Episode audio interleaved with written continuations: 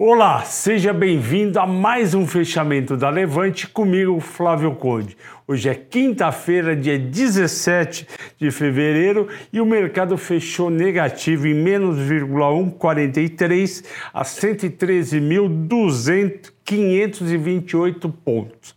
Por que, que, o mercado caiu tanto? E foi desde de manhã, porque de manhã a gente já tinha uma tensão maior, voltou a tensão, na verdade, entre os Estados Unidos e a Rússia. Por quê? O Biden está acusando Putin de não estar, estar fingindo que está tirando algumas tropas da região limite com a Ucrânia, quando na verdade continua tudo lá e diz o Biden que dentro de dias o Putin pode invadir a Ucrânia.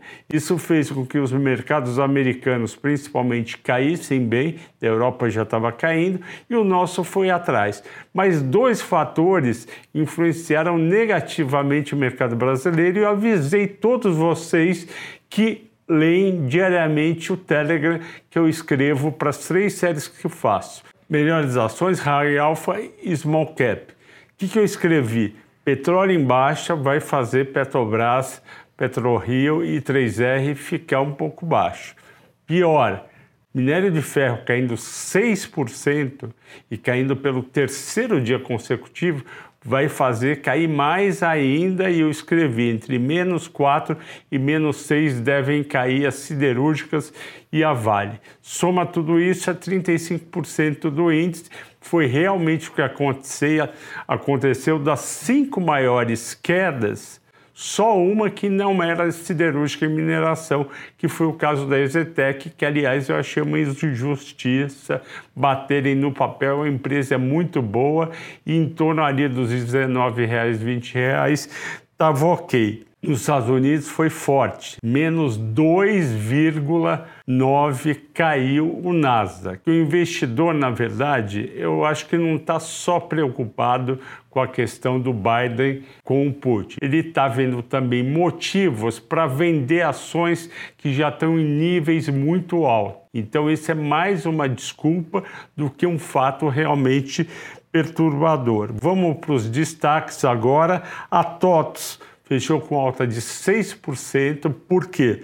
Porque ela divulgou resultados fortes no quarto trimestre e o EBITDA veio um pouco acima do esperado. A TOTS é aquela empresa que vende sistemas de gestão para desde médias até pequenas empresas e mesmo algumas maiores. E ela está muito bem e ela comprou a RD Station e está começando a lançar, ela tem um produto para lançar junto com a RD Station na área financeira e deve crescer bem, o mercado gostou.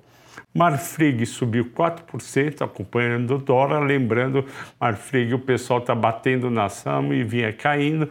Um dia de 4% não é nada. Energias do Brasil, que foi as ações que vocês escolheram no, tele, no, no Telegram da Levante, subiu 3,9%. E por quê? Porque o EBITDA veio muito mais forte do que esperado. Veio em 1 bi 350 milhões contra 816 no quarto tri de 2020. E o lucro líquido veio em 810 milhões contra 700 milhões do ano passado. Além disso, a companhia fez um conference call, disse que está investindo mais em energia eólica. Diz também que tem três usinas para vender, não conseguiu ainda vender, mas tem chance de serem vendidas. Se venderem, vai entrar dinheiro.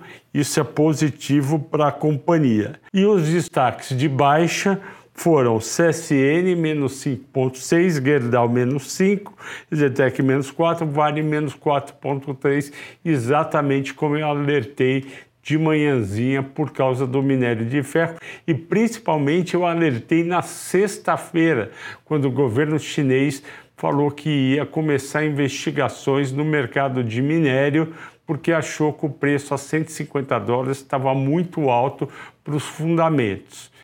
Preço voltou, está em 130 dólares, pode cair mais um pouco até 120. Isso é ruim para essas empresas. Por quê? Porque o preço do minério, mesmo para Gerdau, que não produz minério para vender, mas sim para consumo próprio, o minério caindo de preço, ele faz com que o preço do aço no mundo, principalmente na China que manda, caia e também o aço que a Gerdau faz, e isso bate no Brasil. E com dólar no Brasil na faixa ah, de 5,17, 5,20, 5,15, 5,22, a receita de exportação dessas companhias vai cair bem no primeiro trimestre. Por isso que o mercado está batendo nessas ações de siderurgia e mineração, mesmo com elas tendo excelentes resultados no quarto trimestre.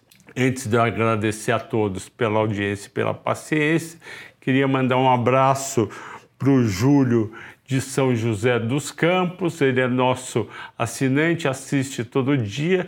Ele encontrou com o Lucas, meu amigo e namorado da Elise aqui da Levante Corp num casamento esse fim de semana e falou que gosta muito eh, do fechamento do mercado comigo, gosta também do Bruno Benassi. Então, um abraço para você, Bruno, e um abraço para todos que nos assistem todo dia. E escrevam aqui embaixo seus comentários e peçam alguma coisa para eu falar de alguma empresa que eventualmente eu não falo, ok?